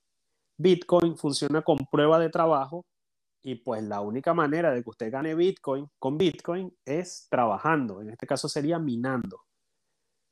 Así que si quieres ganarle intereses de otra manera, tienes que darles tus bitcoins a otras personas para que a través de magia u, o reinversiones te le den algo, te le den ganancias. En estos casos estás arriesgándote a perder todo si, a esas personas o a ese grupo de personas o empresas le, ocurre algo. Yo, por ejemplo, yo he probado más o menos cinco o seis servicios de, de eso para ganarle intereses a través del lending, que es básicamente yo le doy mis bitcoins y ellos se los prestan a gente y le cobran intereses y parte de esos intereses me toca una ganancia. Me ha ido muy bien. Eh, puedo mencionarlos, pero esto, o bueno, no, los prefiero mencionar ya a futuro, porque no, no quiero entrar en esto, no, no es tema del, o sea, del, del, de esta conversación, pero representan un riesgo. De hecho, la primera vez, el año pasado a mí me pasó, que estaba Fibrú, este Leonardo, que las criptomonedas, que el Bitcoin, que la no sé qué más. Y yo me puse a arañar porque yo miné Bitcoin hace siglos y voté y gané y hoy sería un multimillonario, pero etcétera. Y en una de las páginas donde yo miné tenía 0,025 Bitcoin, no recuerdo cuánto era.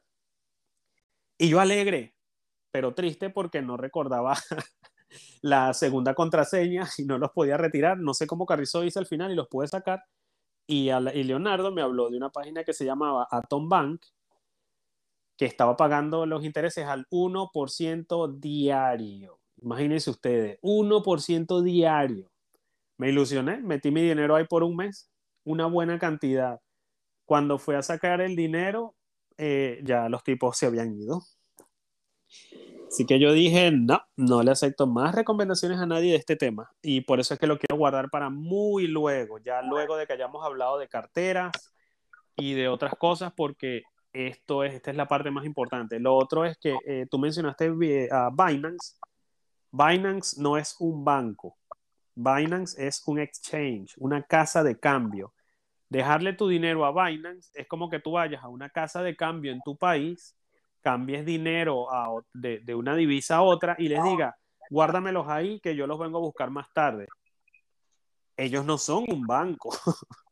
tú simplemente le estás diciendo a alguien que te tenga el dinero mientras tú vas y haces otras cosas. Y eso es un riesgo. Ahora bien, también hay que tener en cuenta que Binance, el fee de retiro que tiene es muy alto, son 0,00054, creo. Son tres ceros y un 54, que creo que son 54 mil satoshis, que es una cantidad bárbara, aunque hay un truco para retirarlos mucho más barato que fue el que les pasé a Antier, Javier, por, por el grupo, utilizando un servicio de terceros. Y entonces eso puede hacer que este, te lo pienses bien antes de retirar el dinero. Yo, por ejemplo, de Binance no retiro hasta que tengo ya más o menos acumulado, qué sé yo, 400, 500 dólares, o por lo menos eso así en el pasado, porque ahora con este truco, que también lo, podemos discutir la semana que viene, que sería el de hablar hacia las carteras, eh, lo que pagas en comisión al final son como 3.000 satoshis nada más. Imagínate, eso es 0,00000, creo que un cero más, 3.000. Pero lo mejor es tenerlos contigo. De Bien. nuevo, si le quieres sacar intereses, bueno, te puedes arriesgar. Uh -huh. Solamente para hacer un inciso. Estamos hablando que desde Binance vas a pagar alrededor de 23 a 25 dólares y con esto que está diciendo Vidal vas a pagar, lo dijimos hace un ratito, un dólar son 2.100 y tantos satoshi, O sea que pagarías un poquitín más de un dólar. Un dólar 25, un dólar 50, algo así. Sí, esto es algo que descubrí, es usando un servicio de tercero, es un, requiere su parte un poquito prestar atención para que no metas la pata, pero te ahorras un montón de dinero en comisiones con Binance. Porque sí, ese es el problema con Binance y es algo que estaba leyendo en, un, en un hilo en Twitter que decían de las prácticas malignas, no recuerdo cuál, el, cuál fue el adjetivo que usaron, pero eso, que utilizan los exchanges para que tú les dejes su dinero, tu dinero con ellos más tiempo y una de ellas es usar comisiones muchísimo más altas. Pero es que es eso, lo mejor es tenerlo contigo, es como, o sea, la otra vez también hubo una discusión en Twitter porque la gente cree, o, o bueno, no sé, tal vez no fue que no lo, no lo parafraseé bien, no lo dije bien, que, pero es que yo digo que el dinero que tú tienes en, tu, en el banco no es tuyo, es del banco, pero ellos te dan permiso para que lo puedas retirar de alguna manera, porque fíjense, en un banco tú no puedes retirar la cantidad de dinero que tú quieras, vas a poder retirar la que ellos te permitan. En Venezuela, por ejemplo, una época en la que para tú sacar dinero por taquilla, te pedían un monto mínimo. De resto, tenía que ser obligatoriamente por cajeros, pero los cajeros no estaban funcionando. Entonces, técnicamente el banco no te estaba dejando sacar tu dinero. Y es como que lo mismo puede ocurrir en Binance. Por ejemplo, ahorita lo que está ocurriendo con Ethereum, que hay varios exchanges que ya han congelado todas las operaciones con, con Ethereum. Bueno, en este caso también es porque es una medida de seguridad y en parte lo entiendo, pero el caso es que un tercero va a tener control sobre lo tuyo. Solo que, eh, de nuevo, esto ya lo podremos explicar bien en detalle la semana que viene porque es que hay que entender bien cómo funcionan las carteras y, y un montón de cositas más. Bueno, em, ¿en qué cartera tenerlo? Va a depender del uso que le quieras dar, Jesús. Porque, por ejemplo, si quieres, ojo, antes de irme a lo que voy a explicar, te diré que Binance o Binance no es una cartera, como lo dijo Vidal. Es una casa de cambio, es un exchange.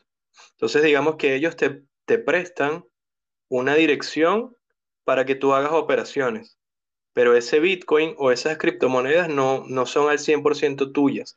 De hecho, no son tuyas, son de ellos. Si ellos desaparecen, desaparecen con tu dinero. Entonces, bien, ya cerrando esto, eh, depende de lo que tú quieras hacer y el riesgo que quieras tomar. Si tú quieres colocar tu dinero a ganar intereses y se lo prestas a un exchange, como Binance, por ejemplo, tienes que tener eh, en consideración que, bueno, ese dinero está siendo usado por terceros y que esos terceros te pueden dejar sin dinero. Aparte que, bueno, sí, tendrá su beneficio, pero es eso, ¿qué riesgo quiero tomar y qué beneficio me está dando?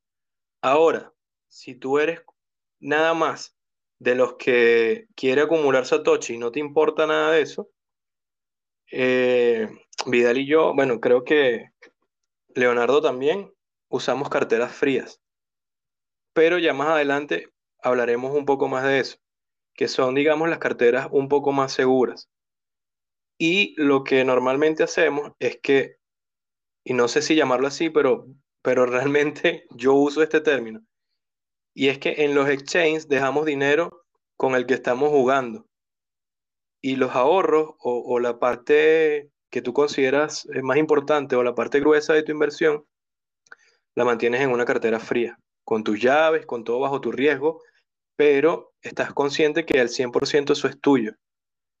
Entonces, bueno, retomando un poquito lo que, lo que decía Vidal, tengo una anécdota, y es que hace un año ya, una, una amiga, bueno, una conocida, llegó a mí por, por una amiga, realmente.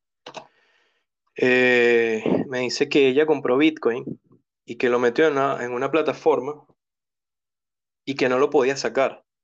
Y yo, pero ¿cómo es eso? Entonces tú no compraste Bitcoin. Sí, yo compré Bitcoin y, ten, y no, perdón, ella decía que tenía mil dólares en, en Bitcoin. Y que bueno, que la persona que le había recomendado este sitio le pedía cada cierto tiempo que depositara una cantidad.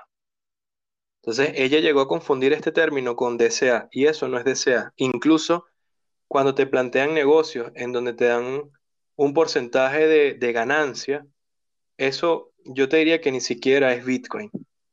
Porque si tú metes Bitcoin, si tú depositas Bitcoin a una cartera y ellos usan ese Bitcoin para hacer otras cosas, es muy probable que ese Bitcoin lo hayan cambiado por otras cripto, estén especulando y ya ese Bitcoin ni siquiera exista. Eso eh, con suerte. Ahora, ¿qué le pasó a esta persona, a esta conocida? Por mala suerte, ella se metió en algo que se llamaba, si mal no recuerdo, Airbit, Airbit Club, algo así. Airbit Club. Que bueno, tenías que entrar con X cantidad y ellos supuestamente hacían que tu Bitcoin generara intereses y te pagaban cada cierto tiempo, no sé qué. Cuando llegó el, el día de pago, ella no recibió nada. Simplemente la dejaron sin dinero. Ella me preguntaba que cómo hacía para sacar eso ahí, porque ella entraba a la plataforma y veía que había supuestamente un Bitcoin, pero ese Bitcoin se lo habían cambiado por otra moneda X. Entonces, claro, tú, tú veías arriba que decía, como en, en la cartera, decía así, eh, 0, tantos satoshi, igual a eh, tantos dólares, igual a tantos shitcoin, porque era una moneda ahí medio extraña. Entonces, prácticamente me decía que ella lo podía retirar y casi que discutíamos, porque ella quería retirarlo y quería, pero yo le decía, no tienes tus frases de seguridad, no tienes nada cómo retirarlo de ahí. De hecho, no hay ni siquiera una cartera o una dirección para enviar. No te sale. Mucho menos te sale eh, la opción de retiro. Entonces hay que tener mucho cuidado en dónde metemos el dinero antes que todo. Y lo otro es que no todo es Bitcoin. ¿sí? Hay que prestar mucha atención a eso. Eh, después ya en, el próximo programa lo podemos, o sea, podemos hablar más sobre lo que son las carteras, los tipos de carteras. Eh, y bueno, obviamente daremos un mejor paneo, un mejor entendimiento de, esto de, de, las carteras. Pero bueno, eh, para cerrar, eh, no se puede generar más Bitcoin si tú tienes ese Bitcoin en tu cartera, o en una cartera fría, o en una cartera que sea tuya, para ponerlo un poco más fácil. Generas Bitcoin cuando prestas este Bitcoin o estos satoshis, pero el riesgo es mucho más alto. Entonces, cuidado con eso. ¿Qué es lo que se hace con el DCA? Y vuelvo para cerrar.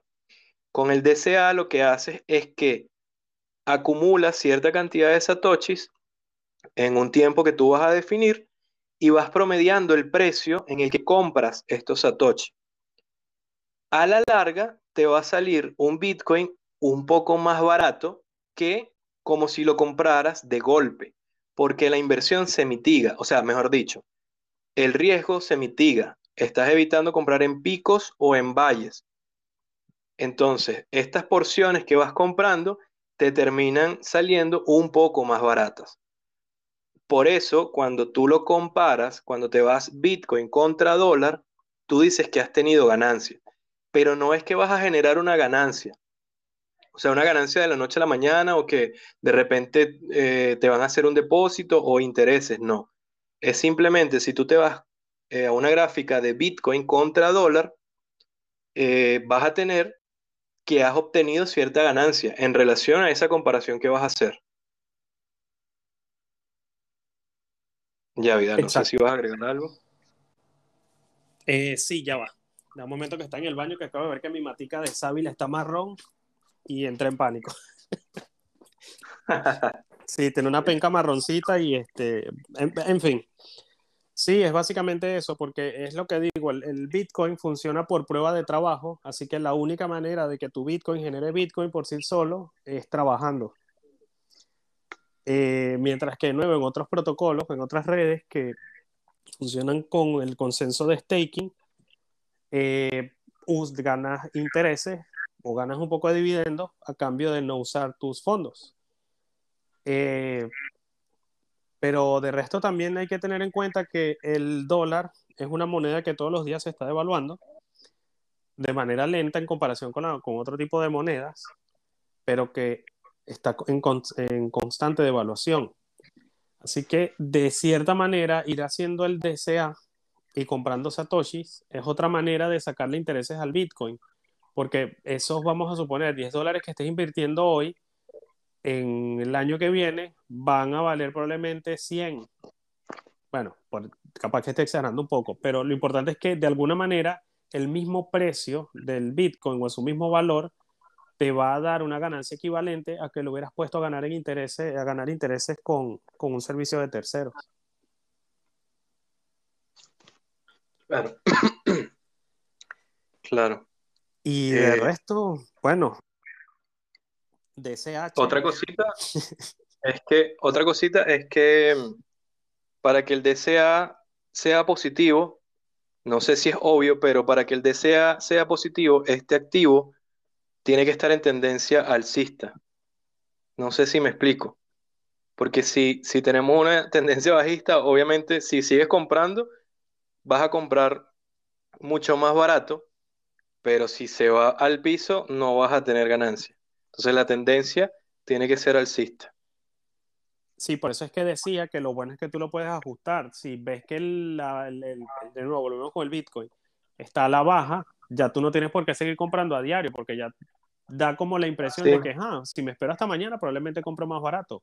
Ah, si me espero dos Sí. días, capaz que espere más, que compre más barato y así.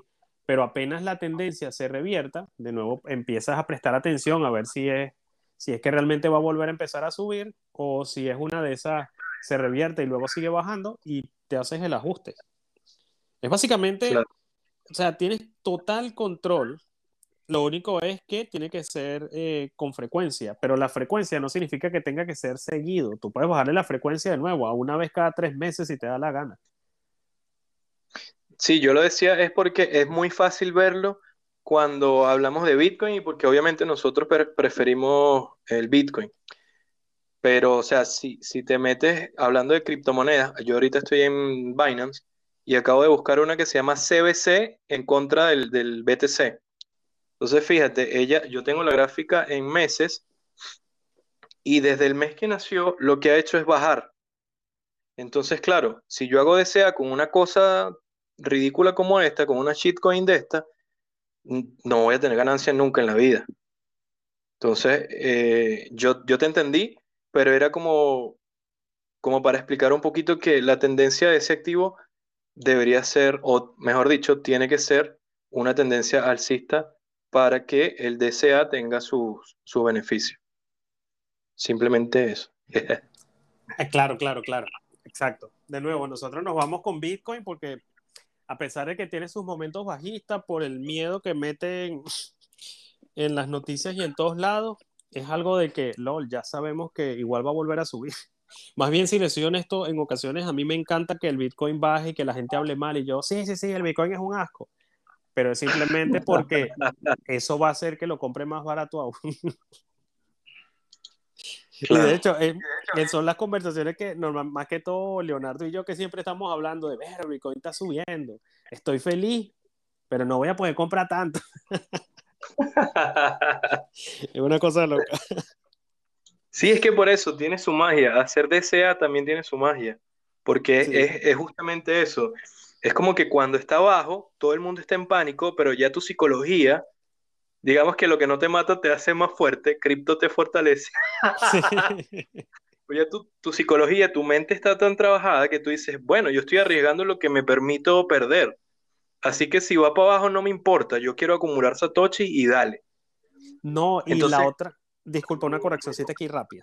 Oh, no, no, mejor termine y luego lo hago porque no. no Ya bueno, entonces, ¿qué, qué pasa? Que, que cuando baja, todo el mundo está en pánico, o la mayoría de la gente inexperta está en pánico, y tú afincas y dices, es, es mi momento de compra. Y compro, y compro, y compro, y compro. Entonces, eh, eh, es, es como la magia, ¿no? Lo que yo estoy diciendo, es como esa magia.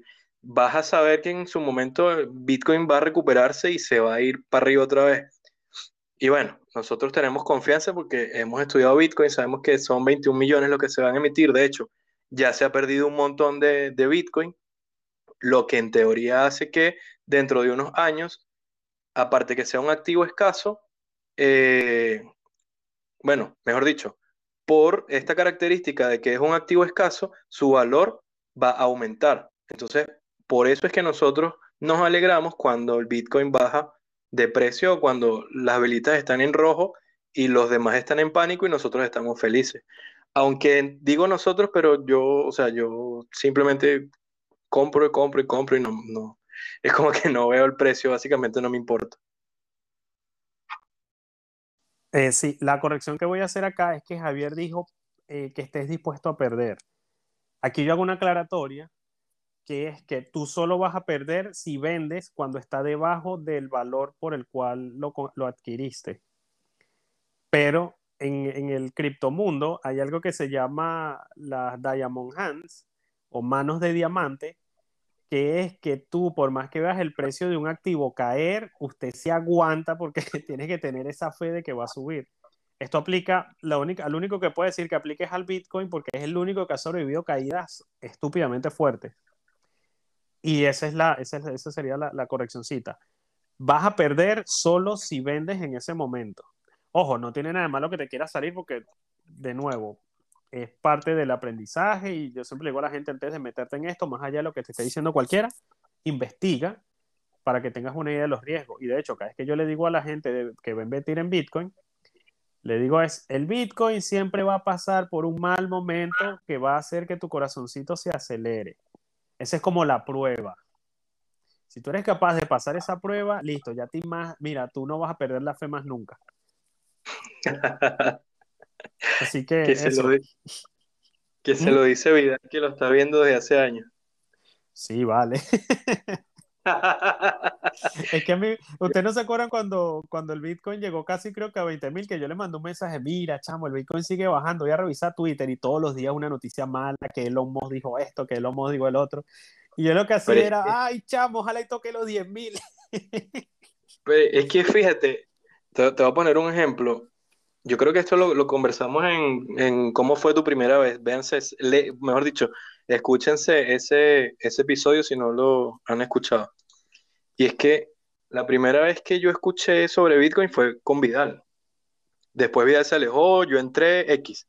Pero en, en ese, en ese transcurso habían eh, ciertos amigos que me hablaban de, de Bitcoin, o mejor dicho, yo escuchaba que hablaban de Bitcoin y yo decía, estos están locos. Y cuando me metí a chismear el precio, yo decía, pero ¿cómo van a comprar si esta cuestión va para abajo? Bueno, resulta que eh, yo no le presté atención cuando, cuando, cuando Bitcoin estaba naciendo. De hecho, no me interes- no me interesé, sino después de muchos, muchos años. Pero yo llegué a ver un Bitcoin en 100 dólares, en 100, en 1000, en 4, en 5000. Entonces, claro, ya como que tú mismo te haces esa, o sea, te, te pones la, la, la capa, no sé si de mago, no sé, y tú dices, ah, que venga lo que sea, que yo aquí estoy protegido. Sí. Porque mm, has visto correcciones de más, más del 50% o del 50%. Realmente hablo así como que de memoria, porque vuelvo a repetirlo, yo no soy de ver el precio. Pero tomando en consideración un Bitcoin en 2019 que llegó a los 19 mil dólares y después en 2020 lo vimos en 4 mil, creo, o en Exacto, 5 mil, sí. ya ahí puedes sacar un porcentaje. Entonces tú dices, bueno, que, que venga lo que tenga que pasar, total. De aquí yo estoy acumulando Satoshi y capaz y no me... Ah, bueno, son 10 dólares, son 20 dólares, 100, 200, 300, un- no sé, la cantidad que tú quieras meter. Incluso si estás minando, no te importa. Ah, bueno. claro, o sea, porque ya prácticamente el- si, si pagaste tu inversión de las máquinas, lo que te viene es ganancia. Eh, y bueno, así como muchos ejemplos de, de- de compra, de acumular Satoshi de distintas maneras, pero hoy que nos, o sea, que nos basamos en el DCA, yo trataría de cerrar este tema con, creo que ya lo mencioné, si vas a hacer DCA, tienes que ser disciplinado y tienes que tener una buena psicología.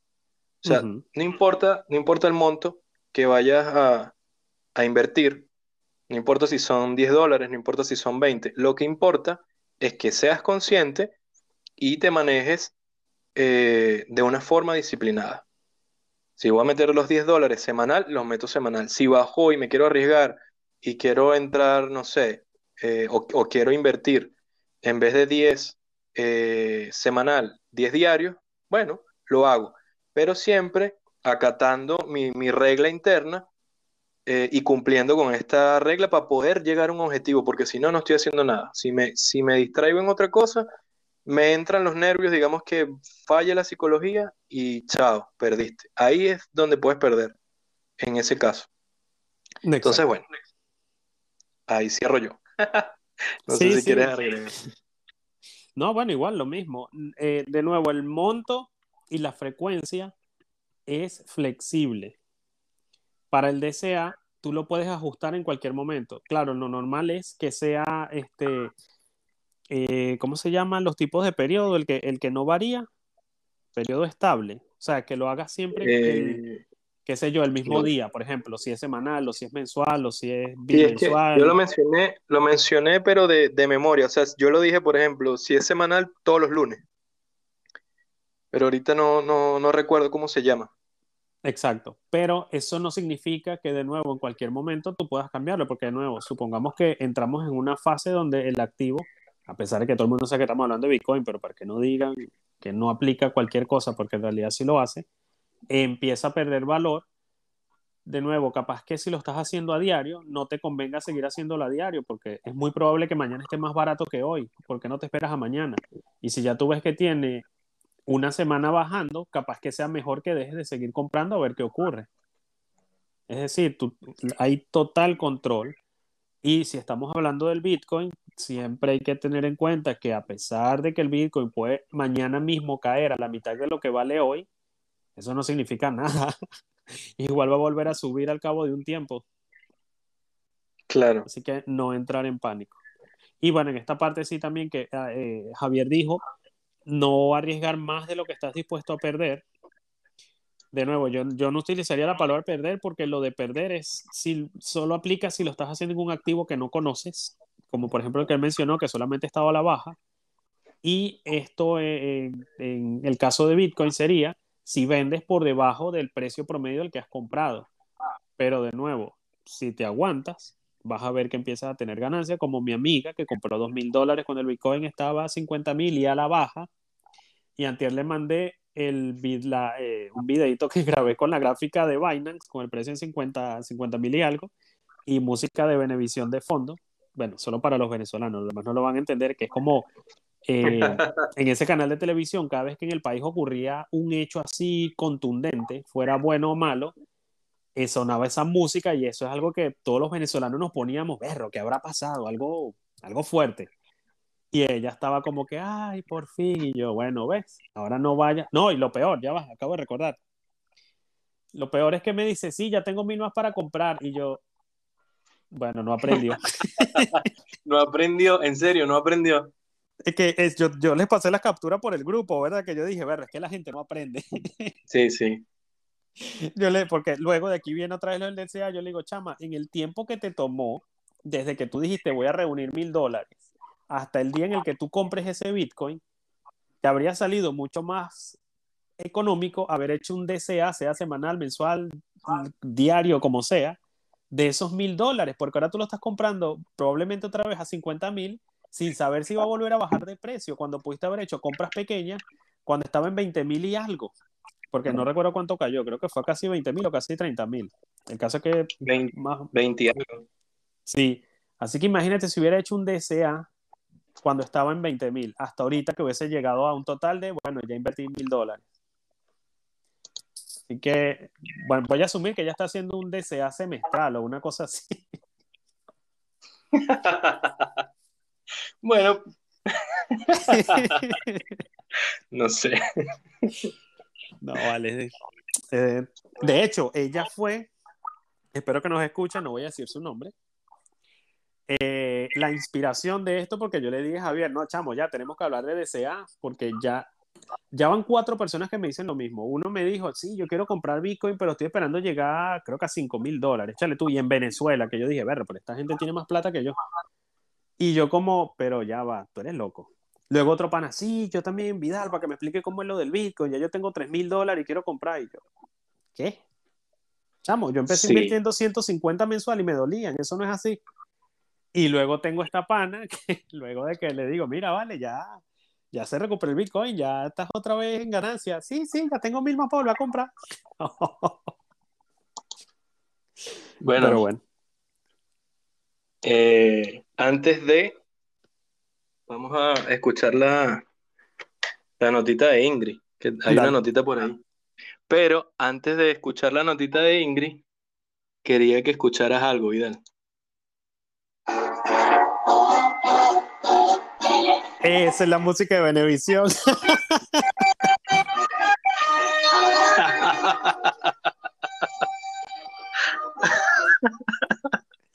Vamos, qué recuerdos, ¿oíste? Vamos con Ingrid. Hola chicos, ¿cómo están?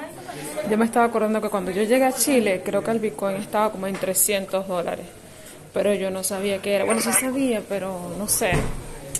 No sé qué nos pasó. Pero bueno, obvio que no compramos nada, nada, nada, nada. Sí llegamos a comprar, pero para hacer cambios de, de Bitcoin como bolívares para hacer transferencias para Venezuela. Pues siempre en eso sí estuvimos casi que desde el principio que llegamos acá. Pero nunca compramos para guardar. Bueno, Bueno, por, por lo menos tú operaste. Yo, desde que me mudé de Guarenas a Caracas, me olvidé totalmente del Bitcoin. Hasta que empecé a minarlo en 2012, 2013 otra vez, que me compré un ASIC. Y luego se me olvidó que lo estaba minando, que fue la cuenta esa que encontré.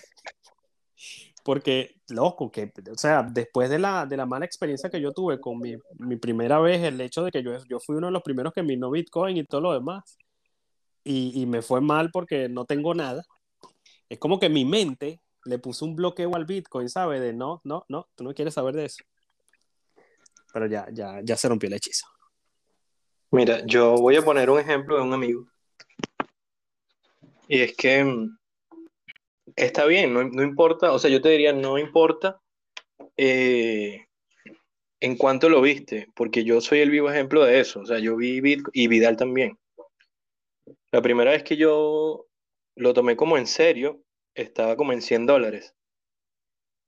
Y como les dije, yo podía comprar nada más en esa época 10, 10 dólares mensuales, algo así.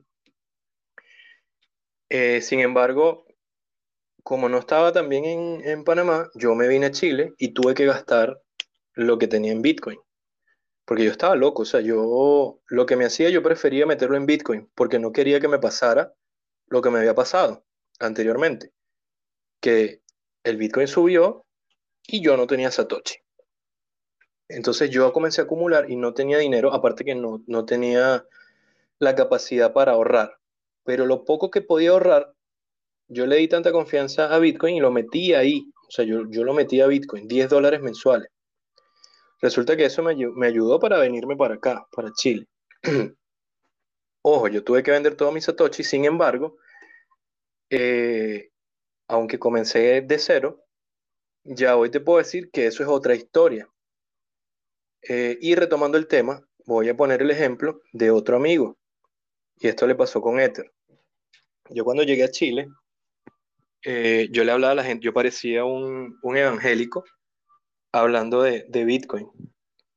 Pero bueno, en el, yo llegué en el 2017. En el 2018 o 19, no recuerdo, eh, Ether se puso más de moda.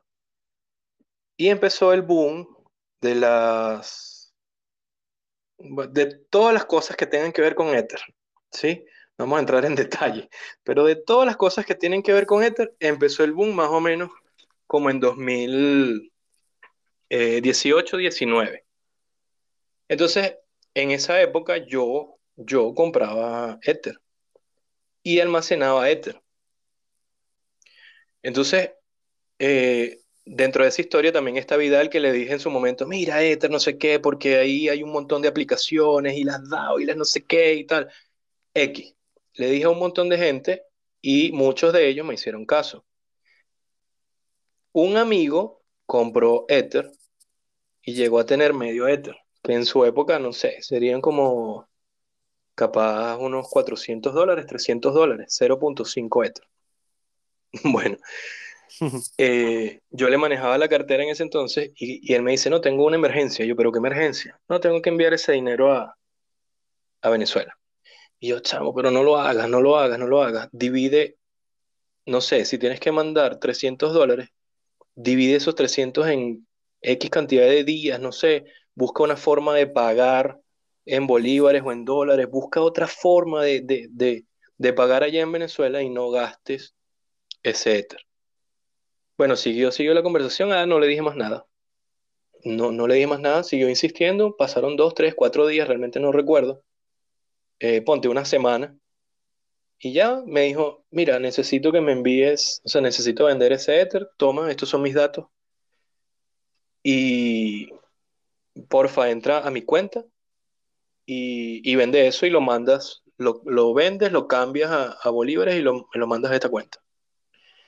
Bueno, para resumir el cuento, años después, eso fue 2018-2019. Ahorita estamos en 2021, cuando, cuando Ether se metió en los, si mal no recuerdo, 4000 y algo. Eh, bueno, ese pana se quería matar. Y eso siempre va a pasar. O sea, siempre va a pasar porque hay como una etapa en donde tú te sientes muy inseguro y en donde tienes necesidades. Entonces gastas o haces, no sé, eh, inversiones o como lo quieras ver, entre cripto y terminas perdiendo. ¿A qué me refiero? Por ejemplo, pasas de Bitcoin a otra shitcoin. Por ejemplo, yo tenía Bitcoin y pasé a, a Ether. Los primeros Ether que, que tuve fueron gracias a, a, una venta de Bitcoin que hice. Después me, arrepentí, me arrepentí pero bueno, X. Y eso, y eso pasa normalmente. Nosotros cuando tenemos algún, algún apremio, algún, alguna, algún inconveniente, no sé, eh, y necesitamos X moneda fiat, tú cambias las cripto por esa moneda, de repente solventaste, pero dentro de dos, tres meses te diste cuenta, oye, y si yo hubiese, todavía pudiera tener ganancias de eso y ya no es así. O Sí. lo cambias por otra cripto que es, que es una shitcoin y cuando te das cuenta tú dices, mira, esta monedita se fue para el piso y yo perdí mi, mi Bitcoin. Entonces, bueno, es eso. Si ya te diste cuenta que estaba en 400 dólares, en 300 dólares, no recuerdo, cuando llegaste a Chile, eh, y hoy en día estás viendo un Bitcoin por encima de los 45 mil dólares, yo creo que no hay más que ver, ¿no? O sea, simplemente lo que te puedas dar, el lujo que te puedas dar. Yo siempre le digo a mis amigos, deja de tomarte las cervezas, 10 dólares. Esas cervezas del viernes, deja de tomártelas. No sé, cómete, cómete una ensalada en vez de la hamburguesa. Te gastaste 10 dólares en una hamburguesa con papas fritas y un refresco. Bueno, no te la comas hoy. Esos 10 dólares mételos en Bitcoin. Y así vas, vas creando esa disciplina y a la larga vas a ver los beneficios. Vas a ver los beneficios. Si te diste cuenta, Ingrid, eh, comienza a hacerlo ahora. Si no has comenzado, comienza a hacerlo ahora. Porque no estamos, eh, digamos que ya, o sea, no viene el final de Bitcoin. Si no me, si no me equivoco, en el 2141 o en el 2041 es que se va a minar el último Bitcoin. Todavía tenemos mucho halving. Cada cuatro años, acuérdense que hay una corrección. Una corrección no. Hay una disminución de, del pago o de la recompensa que se le da a los mineros, lo cual se traduce en que el precio de Bitcoin suele aumentar un poco. Y, eh, o sea, eso fue el año pasado, en 2020. Entonces tienes cuatro años para, no sé, para ver si eso funciona. Si es que todavía tienes esa duda. De aquí a cuatro años, bueno, acumulaste 10 dólares cada, cada viernes, 100 dólares cada X tiempo. Si de aquí a cuatro años no te funcionó, bueno, pusiste ahí el empeño que no debías poner. O simplemente tómalo como aprendiste algo. Que normalmente eh, no es el empeño, o sea, que normalmente no es un, eh, ¿cómo llamarlo? No es como un arrepentimiento. Normalmente siempre, o sea, normalmente le sacas ganancias. Siempre he visto ganancias en lo poco o mucho que tengo invirtiendo en Bitcoin. Sí, bueno, no, si es de ganancia, yo desde que estoy, el, el- de nuevo, el año pasado que yo empecé a comprar cuando estaba entre 4 mil y 8 mil, no recuerdo bien, y ahorita ya está otra vez en 49 mil, yo sí he tenido muchas ganancias. Obviamente, a veces pienso, si yo hubiese invertido todos mis ahorros de un solo golpe, eh, hoy tendría más dinero, eso sí. Pero claro, ya porque hoy yo lo sé, hoy también podría decir lo mismo, bueno, voy a meter todos mis ahorros en, en Bitcoin, pero prefiero hacer DCA porque aún no conozco el futuro. Y miren que yo creo en Bitcoin, pero también soy consciente de que mañana me puedo romper una pierna y necesitar ese dinero. Exacto. O sea, yo, yo por ejemplo, cuando estaba en Panamá, eh, es que no tenía, no tenía la forma de tener ahorros en dólares y también acumular Satoshi. Entonces, obviamente yo ponía toda la confianza en lo que yo creía porque me daba igual. O sea, iba a ser 10 dólares más pobre, no iba a ser 10 dólares más rico. no sé si me explico. No sé si me explico. Entonces era como que, bueno, todo o nada, porque no tengo nada, entonces lo arriesgo todo. Así de simple. Hoy en día no es así. Hoy en día ya uno, como que, epa, vamos a ser más conscientes y bueno, ¿qué estrategia es la que voy a usar? ¿Cómo voy a trabajar? O sea, ¿cuál es, cuál es mi meta? Y de ahí le vas dando. Ahí le vas dando. A ver, otra notita. Voy a colocar la nota. Dale. Sí, gracias.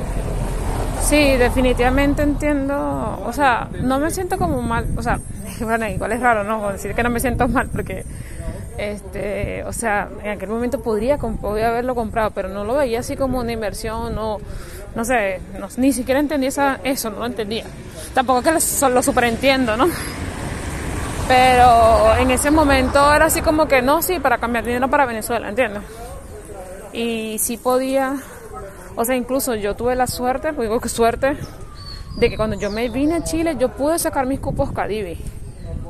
Yo lo pude sacar, o sea, yo, o sea, en ese momento pude haber comprado este con mi tarjeta Bitcoin. Lo que hice fue sacar dólares, comprar unas tarjetas, sí, sí, mercado y no sé. Bueno, el desconocimiento, la ignorancia, no sé, el no saber sobre eso. Pero sí, ya sé, y efectivamente.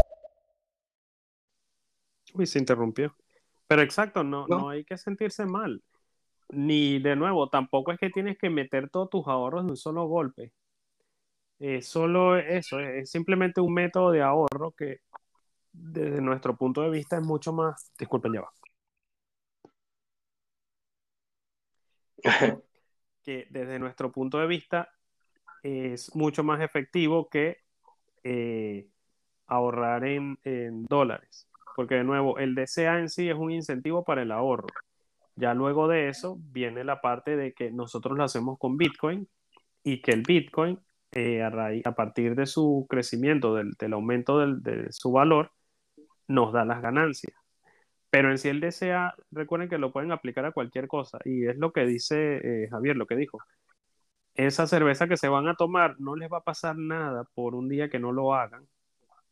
De hecho, le pueden hacer un anti-DCA a esos gastos. Si, por ejemplo, son de los que salen solo fines de, todos los fines de semana, sáltense un fin de semana cada cuatro meses y se lo dedican a, a otra cosa que les sirva, que les pueda servir a futuro. En nuestro caso, hemos comprobado que invertir en Bitcoin a futuro nos es más rentable que hacerlo en dólares.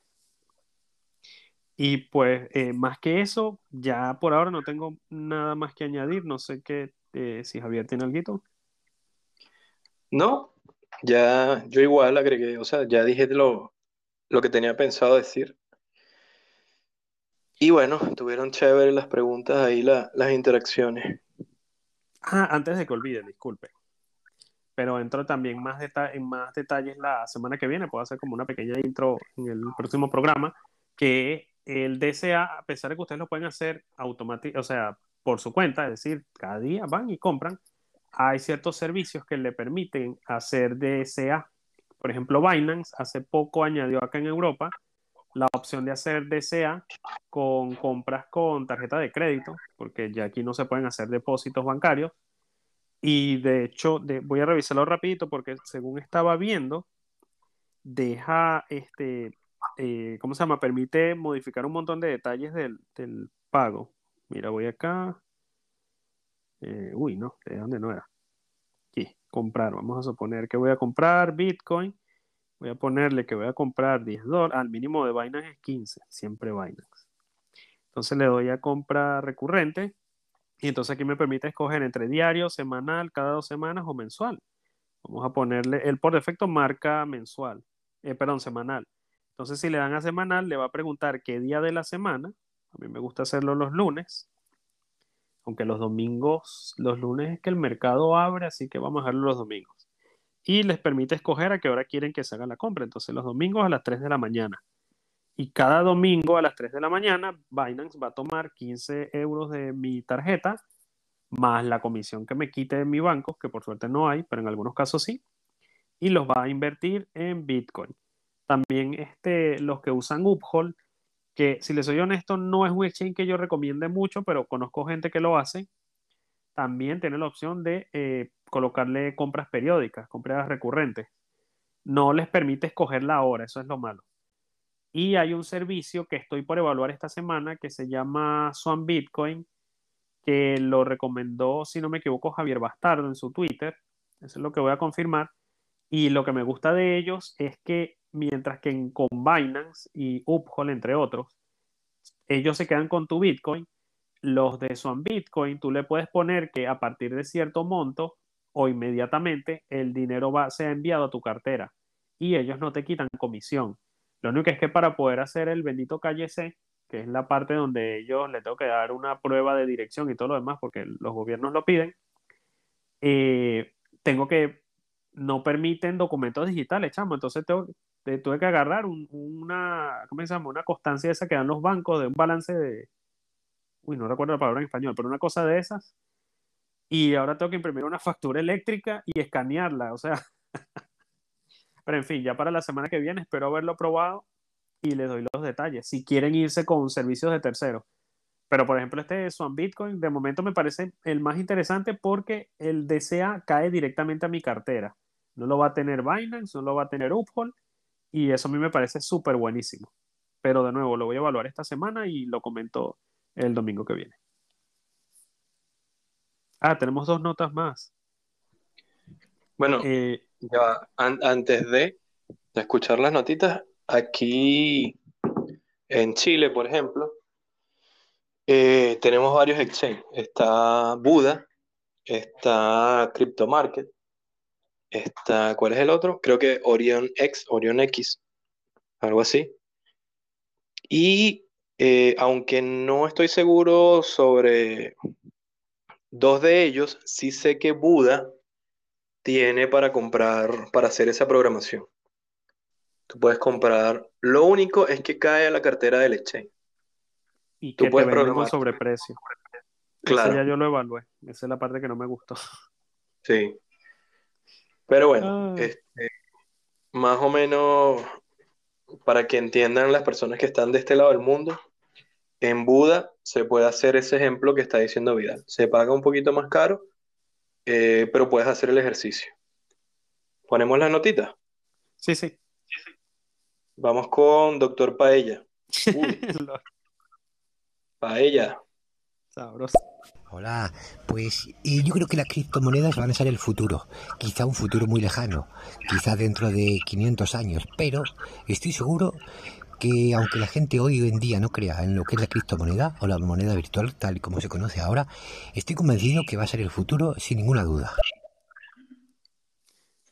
Bueno, sí. Incluso en 500 años podría ser. Porque con lo tercos que son los gobiernos, Digamos que nadie es dueño de la verdad.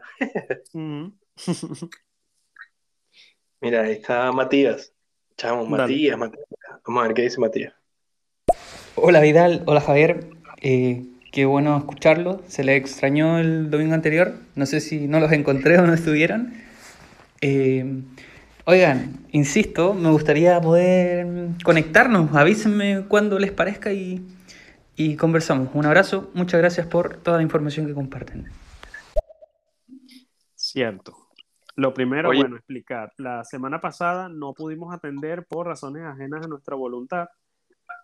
Eh, y lamentablemente esta aplicación no tiene una forma de tú hacerle saber a la gente que no vas a, que no va a haber programa. por eso fue que no avisamos.